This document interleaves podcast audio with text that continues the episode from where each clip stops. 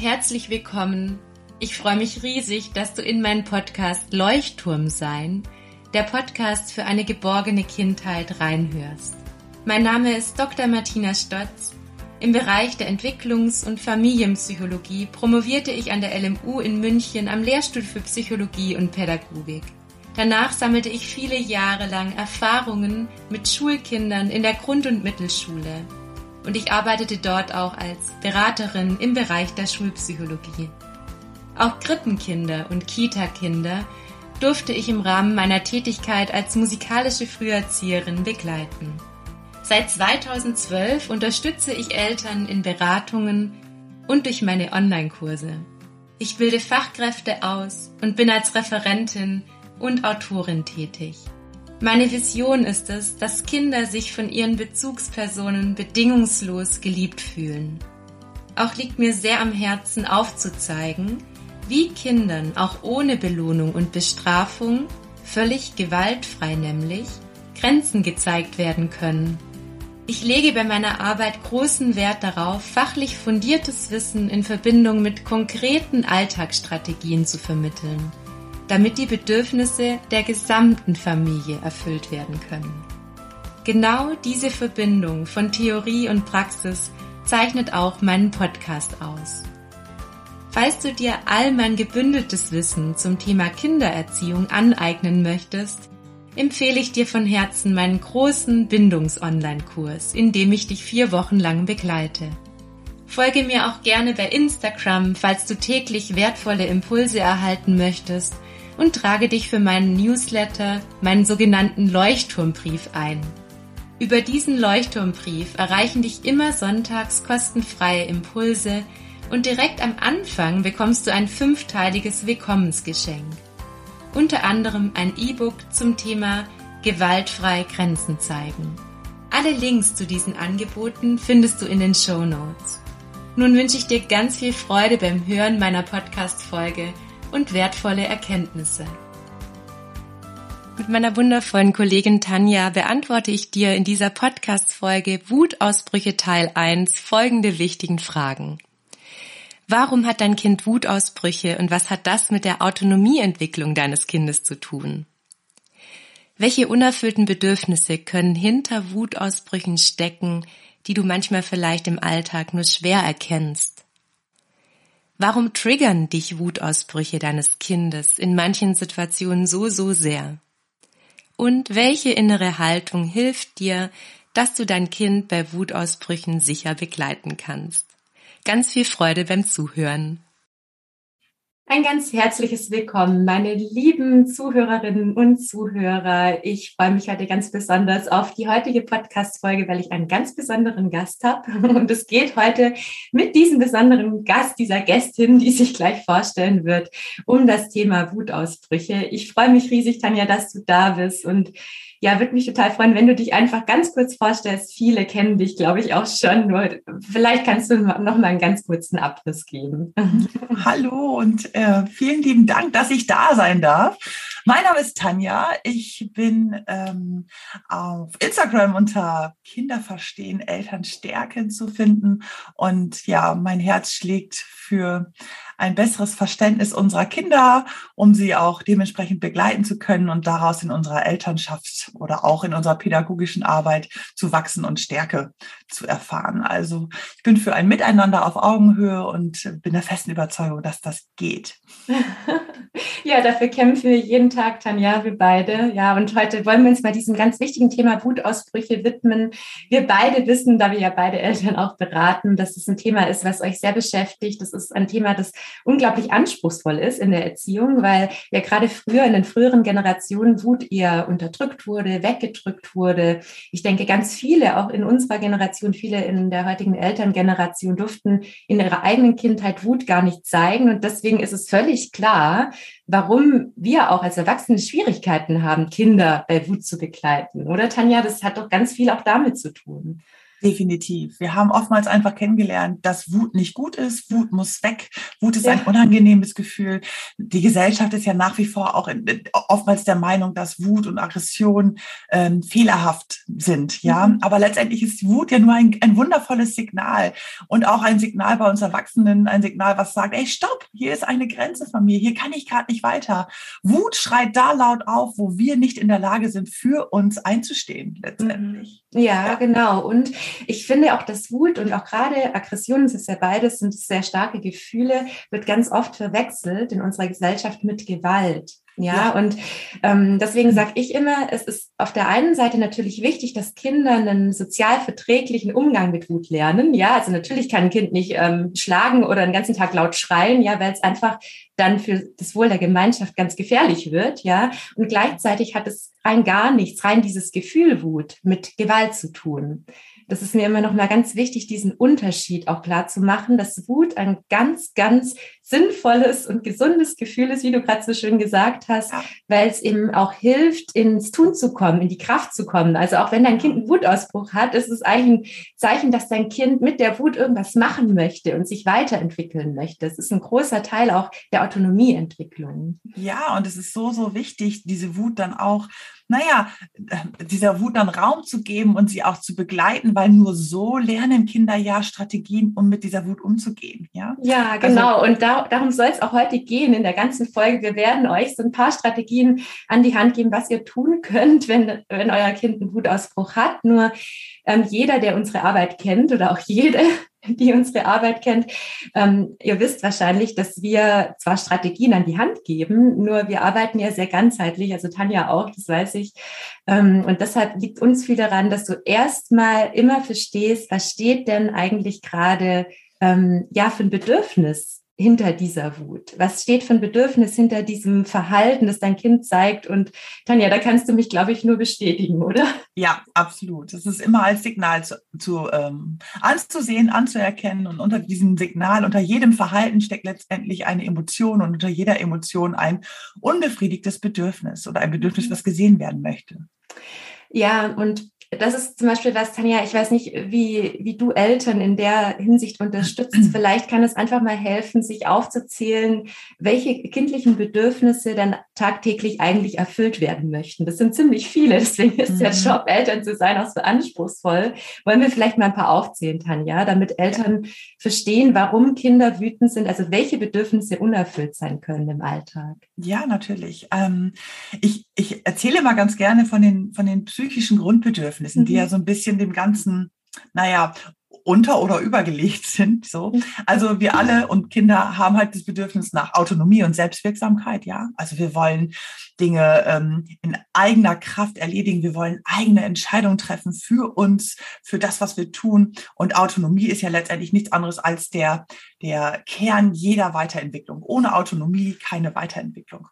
Und der Autonomie gegenüber steht dann quasi das Bedürfnis nach Verbindung, Nähe, Zugehörigkeit, Liebe also äh, dieses Zusammensein, ja. Und auch das ja. Gemeinschaft, genau Liebe, also Bindung. Und Bindung und Autonomie, eins von beiden ist immer ein bisschen bisschen weniger erfüllt gerade. genau. So. Und sobald es wieder aufgefüllt wurde, ist das andere wieder ein bisschen weniger. Also ohne Bindung keine Autonomie und ohne Autonomie keine Bindung. Das ist etwas, mhm. was man erstmal gut verstehen kann. Das kennt ihr wahrscheinlich, wenn ihr mit eurem Kind ganz viel gekuschelt habt, gespielt habt, ihr habt vorgelesen, ihr habt Zeit zusammen verbracht und auf einmal ist das Kind bereit, ein bisschen Zeit mit sich alleine zu verbringen und tapert los und spielt ein bisschen für sich. Das ist so ein typisches Beispiel dafür.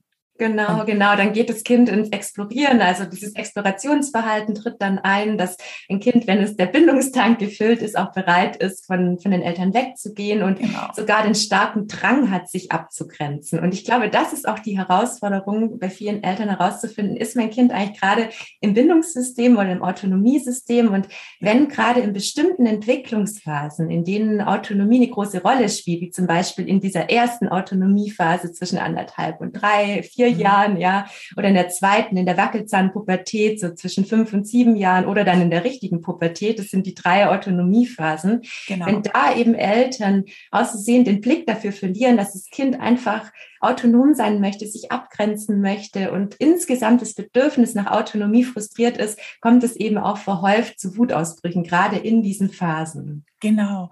Ne? Und wenn wir, wenn wir das Gefühl haben, also es ist wichtig, immer bei uns zu schauen, was macht denn dieses Bedürfnis unseres Kindes da mit uns? Oftmals wollen wir ja auch fürsorglich sein. Wir mhm. wollen es für unsere Kinder tun. So schenken wir es. Ist ein, ist ja auch ein, ein, ein, ein, ja, so ein bisschen der Sinn was so oft uns mitgegeben wird, dass wir uns kümmern wollen, dass wir mhm. wollen, dass es unseren Kindern gut geht. Und, und dann möchte das Kind es aber mal alleine machen. Das kann ja auch was mit uns machen. Also auch da nochmal dann immer wieder zu schauen, hey, stopp, ähm, fühle ich mich jetzt hier gerade zurückgewiesen?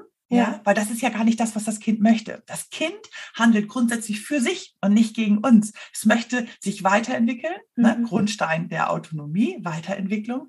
Und das ist solches anzuerkennen. Also Abgrenzung nicht als persönliche Abneigung oder Rückweisung zu erfahren, sondern als, wow, das ist schon wieder ein neuer Schritt. Und genau. ich darf dich genau. begleiten darin. Dass und stolz darauf zu ja. sein, auch wenn dein Kind sich abgrenzt oder vielleicht tatsächlich mal wütend ist, auf dem Boden stand, versuch wirklich auch mal mit Stolz auf dein Kind zu blicken und dir zu denken, wow, jetzt versucht es gerade wieder, sich weiterzuentwickeln. Auch diese genau. Haltungsveränderung kann total hilfreich sein, damit du auch diese Wut deines Kindes besser annehmen kannst. Ja. Und ich glaube, das ist nochmal ganz entscheidend. Wir haben jetzt einmal gesagt, dass zum einen natürlich diese Wut verstärkt ausgelöst werden kann durch diese Phasen, ja, weil allein in dieser Phase sehr viel Autonomie Drang ist. Und es kann allerdings auch sein, dass natürlich andere Bedürfnisse unerfüllt sind. Also wenn sehr häufig Wutausbrüche auftreten, also ich sag mal, wenn ein Kind täglich wirklich lange Wutausbrüche hat, ist es immer wichtig zu schauen, welches Bedürfnis ist gerade unerfüllt. Und wir haben jetzt zwei wichtige schon genannt. Tanja, du hast einige genannt. Wollen wir noch so ein paar mehr nennen als Orientierung. Ja, auf jeden Fall. Also wenn wir noch mal kurz bei den psychischen Grundbedürfnissen bleiben wollen, dann gibt mhm. es natürlich noch das Bedürfnis nach Selbstwerterhöhung und Wertschätzung. Ja, also gesehen werden in dem, was ich tue, anerkannt werden für das, was ich tue, nicht zu verwechseln mit Lob, sondern wirklich zu sagen, mhm. wow, ne, da bist du und du bist, du bist toll, so wie du bist. Ja, mhm. etwas, was groß und klein braucht. Es genau, in Verbindung zu gehen, auch zu sagen, wie sehr man sich über zum Beispiel bestimmte Sachen freut oder sich gemeinsam mit dem Kind freuen, zu sehen, was das Kind macht. Manchmal reicht es einfach schon, wenn ich sage, ja, ich sehe dich, ja, ich höre dich, ich höre dir zu, ich bin bei dir. Das ist manchmal schon Wertschätzung genug, ja. Genau. Ja. Das einfach das Gefühl zu vermitteln, dass es, dass es auch schön ist, gemeinsam zu sein und dass man auch die Zeit wertschätzt, die man gemeinsam verbringen darf. Ne? Also es ist schön, dass du bei mir bist einfach, weil du so bist, mhm. weil es einfach eine Bereicherung ist für mich. Ja. Und Wertschätzung kann man wirklich in vielen kleinen Momenten checken. Das ist wie so eine, ich sag mal, wie so eine kleine, ja, wie so ein kleiner Drops, den man immer wieder verschenken kann, indem man einfach vorbeiläuft, wenn das Kind vielleicht am Malen ist am Tisch und sagt, hey mein Schatz, bist du am Malen, hast du Spaß, ich freue mich, wenn es dir gut geht. Und schon habe ich Wertschätzung geschenkt. Und das ist kein, kein langer Moment, das sind zehn Sekunden und dann kann ich wieder weiterlaufen. Und so kann man über den Tag immer so kleine Bonbons, sage ich, Wertschätzungsbonbons verteilen und das Kind da unglaublich viel mit auftanken, weil das ist ja nicht nur Wertschätzung, Anerkennung, sondern auch letztendlich wieder Bindung, die aufgetankt wird. Ja? Genau, ja. Und das heißt, heißt natürlich nicht, auch wenn diese ganzen Bedürfnisse, die wir jetzt aufgezählt haben, dass dein Kind nie wieder einen Wutausbruch haben wird. Wir möchten dir einfach nur eine Orientierung geben, was du tun kannst, um hinter diese Wut zu schauen, um hinter das Verhalten auch zu schauen, das dein Kind in dem Moment zeigt, weil oft äußert sich Wut ja in einem Verhalten, das für uns Erwachsene sehr schwierig ist, wie zum Beispiel, wenn Kinder schlagen, wenn Kinder treten, wenn Kinder einfach laut kreischen oder schreien, zwicken, spucken. Das sind ja alles Verhaltensweisen, die Kinder zeigen, weil sie noch keine bessere Strategie haben, um genau. mit Wut umzugehen. Und ich glaube, das ist das, was ganz entscheidend ist in dem Moment, Tanja, dass wir erstmal schauen, was löst eigentlich das Kind durch das Verhalten bei mir aus? Ja, genau. das ist der allerwichtigste Schritt, bevor wir jetzt irgendwelche Strategien geben, ja, die, auf die wir natürlich noch zu sprechen kommen, keine mhm. Sorge. Ähm, Tanja, ähm, vielleicht magst du mal so ein paar Dinge sagen, die wichtig sind zur Selbsteinfühlung in dem Moment. Ja, ich möchte, wenn es aber okay ist, noch zwei kleine Bedürfnisse ergänzen. Ja, gerne, gerne. Und zwar ähm, gibt es ja einmal noch das Bedürfnis nach Lust und Unlust. Mhm. Also auch das ist etwas, was, was Kinder brauchen. Sie brauchen Anregung, sie brauchen äh, Dinge, die sie auch fordern, die sie geistig und mental fördern, wo mhm. sie auch einfach das Gefühl haben, sie werden na, so ein bisschen abgeholt. Da ist so ein bisschen ein Anreiz, der geschaffen wird. Das Bedürfnis nach Wissen, nach Lernen, ja. nach Weiterkommen, also auch eine Unterforderung ähm, kann für Kinder wirklich oft zu Wut führen. Ja. Genau, richtig. Und äh, darüber, über all diesen Bedürfnissen, die wir jetzt gerade so aufgezählt haben, ist halt das, das allerwichtigste Bedürfnis und das ist das Bedürfnis nach Sicherheit. Mhm. Und das möchte ich an dieser Stelle wirklich nochmal erwähnen, weil ähm, wenn wir uns nicht sicher fühlen, ob groß oder klein, sind wir nicht in der Lage, wir sind nicht mehr handlungsfähig und schon gar nicht rational. Mhm. Also wir können keine bewussten Entscheidungen mehr treffen. Und, und dazu gehört auch die Orientierung, also nicht genau. nur die Sicherheit, sondern eben auch diese liebevolle Führung, dass ich als Kind weiß, ja. da, da ist jemand, der nimmt mich an die Hand, der ist erfahrener, der hat äh, in dem Moment über mich sozusagen nicht die Macht, sondern gibt mir die Sicherheit. Das ist ganz entscheidend. Es geht nicht um Macht, sich nicht über das Kind zu stellen, sondern einfach zu sagen, hey, ich bin für dich da, ich sorge für dich und du kannst dich auf mich verlassen. Das ist das, was dahinter steht. Genau, Diese Vertrauen auch. Ne? Mhm. Ne? Vertrauen in die ja. Worte, die gesprochen werden. Vertrauen in die Handlungen, die vollzogen werden. Verlässlichkeit. Genau. genau. Danke, Tanja. Nochmal ein ganz wichtiger Punkt. Ja, ja gerne. So, und jetzt einmal zum Thema Selbsteinfühlung. Ähm, also, wie du ja schon sagtest, bevor wir reagieren, ja, es ist ganz, ganz wichtig, wirklich immer sich als zuallererst um sich selbst zu kümmern. Es gilt immer, also der Leitsatz wäre an dieser Stelle Selbstregulation mhm. vor Co-Regulation. Also erst kümmere ich mich um mich und dann kann ich mich um mein Kind kümmern. Denn was ist los, wenn das Kind einen Wutanfall hat und wir fühlen, fühlen uns vielleicht dadurch hilflos, ohnmächtig, überfordert, angstvoll, selber wütend. All diese können so viele Gefühle bei uns aufploppen. Und wenn wir uns aber in diesem Gefühl befinden, sind auch wir in unserem Unterbewusstsein. Also wir handeln aus unserer Emotion heraus und sind nicht mehr in der Lage, klare und bewusste Entscheidungen zu treffen. Ja, man ist gar nicht in der Lage, in irgendeiner Weise absichtsvoll zu handeln, ja, sondern rutscht genau. eigentlich selbst in dem Moment in ja einen absoluten Überlebensmodus und kann genau. das Kind eigentlich gar nicht auffangen, wenn wir selber in ganz starken Gefühlen hängen und dann entsteht, wie, wie du es gerade so schön beschrieben hast, wie so eine Art kleiner Teufelskreis, der genau. auch die Wut des Kindes noch verstärken kann. Das ist eben dann das Gefährliche daran. genau. Also was, was eine gute Strategie ist, um sich erstmal um sich selbst zu kümmern, ist wirklich sich ganz bewusst immer einen Moment zu nehmen. Mhm. Man, also wir sind ja oftmals in so einer Wut, in dem Konflikt, also wir sind immer so, wir tendieren dazu, sofort zu handeln, weil wir wollen das ja verändern, weil wir können das vielleicht gerade nicht aushalten oder es ist so, es, es holt uns so massiv ab oder es macht uns so betroffen oder wenn das kind Genau, so das schreit. ist so wichtig, Tanja, immer sofort, ähm, das beobachte ich auch, eine Lösung finden zu wollen. Ja. Und wenn ich nicht sofort eine Lösung finde, dann habe ich es falsch gemacht. Das ist, glaube ich, bei ganz vielen drin. Genau. Ich brauche immer sofort eine Lösung, was natürlich auch damit zusammenhängt, dass oft dieses Schlagen oder auch gewisse Dinge sofortiges Handeln erfordern. Ja, das ist das, was Eltern natürlich auch oft sagen. Ja, was soll ich denn machen, wenn mein Kind zuschlägt?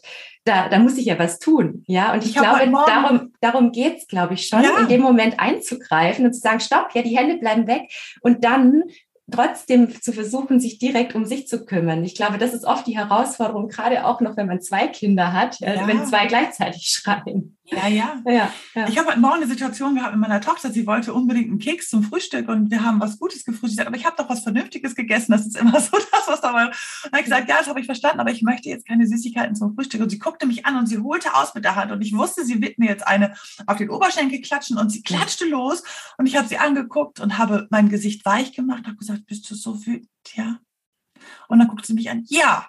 Und schon mhm. waren wir in der, im, in, im Kontakt und konnten das klären und das ist gar kein Wutausbruch mehr daraus geworden. Also mhm. körperliche Übergriffigkeit in dem Moment, die uns natürlich zum Handeln zwingt, in Anführungsstrichen, ja. ist aber ja oftmals auch nur wieder ein Versuch, in Verbindung zu treten. Ganz genau. Kinder also, versuchen tatsächlich oft durch Schlagen auszudrücken, eigentlich fast immer, ja. Mama, Papa, ich brauche dich gerade. Genau. Hilf richtig, mir, hilf mir. Richtig. Ich kann mich gerade nicht kontrollieren, hilf mir. Ich weiß nicht, wohin mit meiner Wut. Und deswegen, das würde bedeuten, natürlich erstmal dafür zu sorgen, dich zu schützen, das Umfeld zu schützen, eventuell das Geschwisterchen zu schützen und dann gleich zu schauen, okay, Genau. Atmen, vielleicht ein Glas Wasser trinken, ähm, da vielleicht die Kinder auch kurz mitnehmen, kurzes Fenster aufmachen, frische Luft reinlassen, dass du in irgendeiner Form wieder zum Körper kommst und genau. wieder in der Lage bist, einigermaßen vernünftig zu handeln. Weil oft haben wir ja in der Beratung, Tanja, Leute, die sagen, oh, ich kann in dem Moment nicht, ich bin im absoluten Überlebensmodus und ja. reagiere dann, schrei rum. Und das ist eben so dieser Ausweg mit der Zeit, um absichtsvoller zu handeln. Vielleicht geben wir da noch ein paar Anregungen oder genau. Tanja, was man also, tun kann. Diesen Moment zwischen Aktion und Reaktion, diesen, diesen klitzekleinen Moment, den muss man finden bei sich. Das ist ja. ganz, ganz wertvoll. Und den kann man finden, wenn man sich wirklich bewusst immer einmal Zeit nimmt. Und wenn man sagt, ich kann jetzt aber nicht mir extra ein Glas Wasser hier einschenken, um mich, dann sind das Dinge, die erstmal uns zu unserem Körper kommen lassen. Also ich finde zum Beispiel ganz sinnvoll, wenn man da steht und man merkt, dass es, man will reagieren, dass man sich zum Beispiel einmal im ganzen Körper anspannt. Mhm. Richtig, richtig fest anspannt und bis zehn zählt und dann wieder loslässt, ja. Mhm weil das bringt einen wieder in Verbindung mit sich selber. Und wenn wir in Verbindung mit uns selber sind, dann können wir wieder anfangen, bewusst zu entscheiden und sind nicht mehr im Fight-or-Flight-Modus Genau. Oder was auch hilft, ist zum Beispiel diesen ähm, kognitiven Teil, diese, diesen ähm, sehr, sehr, sehr moralischen Teil des Gehirns zu aktivieren, indem wir wirklich uns richtige Aufgaben stellen, wie zum Beispiel in Viererschritten zählen, ähm, die Bundesländer aussagen, sich überlegen, genau. was habe ich die letzten drei Tage zum Mittagessen gegessen, weil dann kommen wir wieder in, in diesen, in dieses die Denken, genau, und wieder in die ja. Klarheit, wieder und sind in der, in, wir aktivieren darüber sozusagen wieder den Verstand und genau. das hilft uns aus der Emotion zu kommen oder auch den Körper abklopfen. Ja, es gibt eigentlich verschiedene schütteln. Wege, ja, schütteln abschütteln, tanzen. ist total tanzen, abschütteln. Oder ich mache das, ich habe das immer gemacht, ähm, kaltes Wasser über die Arme laufen lassen bis hier hoch. Das hilft ja. auch total. Oder ins Gesicht. Also ja. gerne auch mal kurz, bevor ihr ausflippt, auf Toilette gehen, die Tür abschließen, auch wenn es nur eine Minute ist, ja.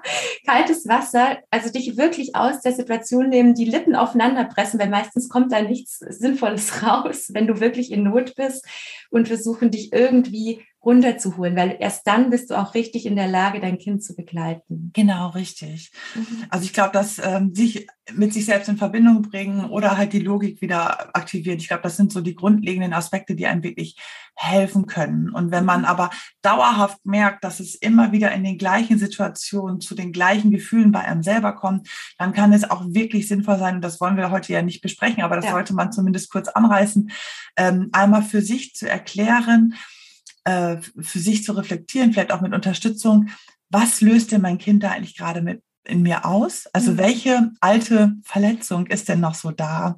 Also welcher Glaubenssatz blockiert mich denn da? Also wenn das Kind zum Beispiel wütend ist und dir nicht zuhört und du hast das Gefühl, dass dein Kind dich ignoriert, um jetzt mal ein Beispiel von vielen zu nennen, und du hast aber als Kind schon oft das Gefühl gehabt, nicht gesehen zu werden, nicht gehört zu werden, ignoriert zu werden. Dann trifft dein Kind in dem Moment auf diese alte Wunde und dann reagierst du aus dieser alten Verletzung heraus, aus dem Unterbewusstsein heraus. Also genau. wenn es wiederkehrende Situationen gibt, sich dann wirklich nochmal damit auseinanderzusetzen, was löst mein Kind in mir aus? In welchen Situationen löst es etwas in mir aus? Und wie kann ich erstmal mich um diese Wunde und um mich selber kümmern, um auch für solche Situationen weiterhin gestärkt zu sein? Ganz wichtiger Punkt, Tanja, auch ein ganz schönes Beispiel, weil in dem Moment auch das eigene innere Kind aktiv wird. Hört da gerne auch mal in meine Podcast-Folgen zum inneren Kind rein. Mhm. Da gehe ich ganz tief genau in dieses Thema rein. Und für alle, die auch merken, sie sind da wirklich öfter in Not, da kann ich wirklich meinen Bindungskurs ähm, euch ans Herz legen, der jetzt auch ganz bald wieder startet im Frühjahr. Da ist nämlich im Modul 1 genau dieses Thema ganz, ganz wichtig, dass es darum geht, erstmal zu schauen, was sind da für Gefühle bei mir, wo sind meine Triggerpunkte, wo sind meine starken, belastenden Glaubenssätze, die eben mich davon abhalten, in dem Moment für mein Kind da sein zu können. Ja, und dafür ist der Bindungskurs wirklich äh, ganz wertvoll, weil ich da erst in Modul 3 euch dann ganz viele Strategien mitgebe und Modul 4 auch nochmal ganz viele Handlungsstrategien. Nur geht es eben darum, um erstmal bei sich zu schauen, die Trigger zu lösen, aufzuarbeiten. Und da dürft ihr euch gerne jetzt schon mal auch für die Warteliste eintragen, falls euch das interessiert. Genau, Tanja, ähm, ich fand es gerade so wertvoll, dass du das nochmal mit den Glaubenssätzen angesprochen hast, weil das war jetzt ein Glaubenssatz, ich werde nicht gehört, ja.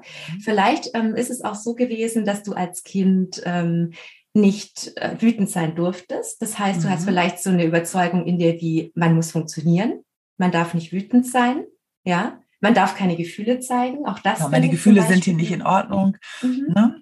Und auch da nochmal zu überlegen, also wie, wie kommt es zu solchen Glaubenssätzen, indem zum Beispiel allein in einem Konflikt gesagt wird, du bist hier erst wieder willkommen, wenn du dich beruhigt hast.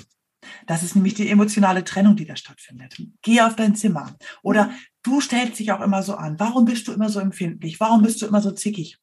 Es muss nicht als solches passiert sein, dass gesagt wurde, hör auf wütend zu sein, aber diese kleinen Momente, in denen man gespürt hat, dass das, was man da gerade fühlt, nicht willkommen ist, mhm. kann eben genau dazu führen, dass man diese Glaubenssätze verinnerlicht.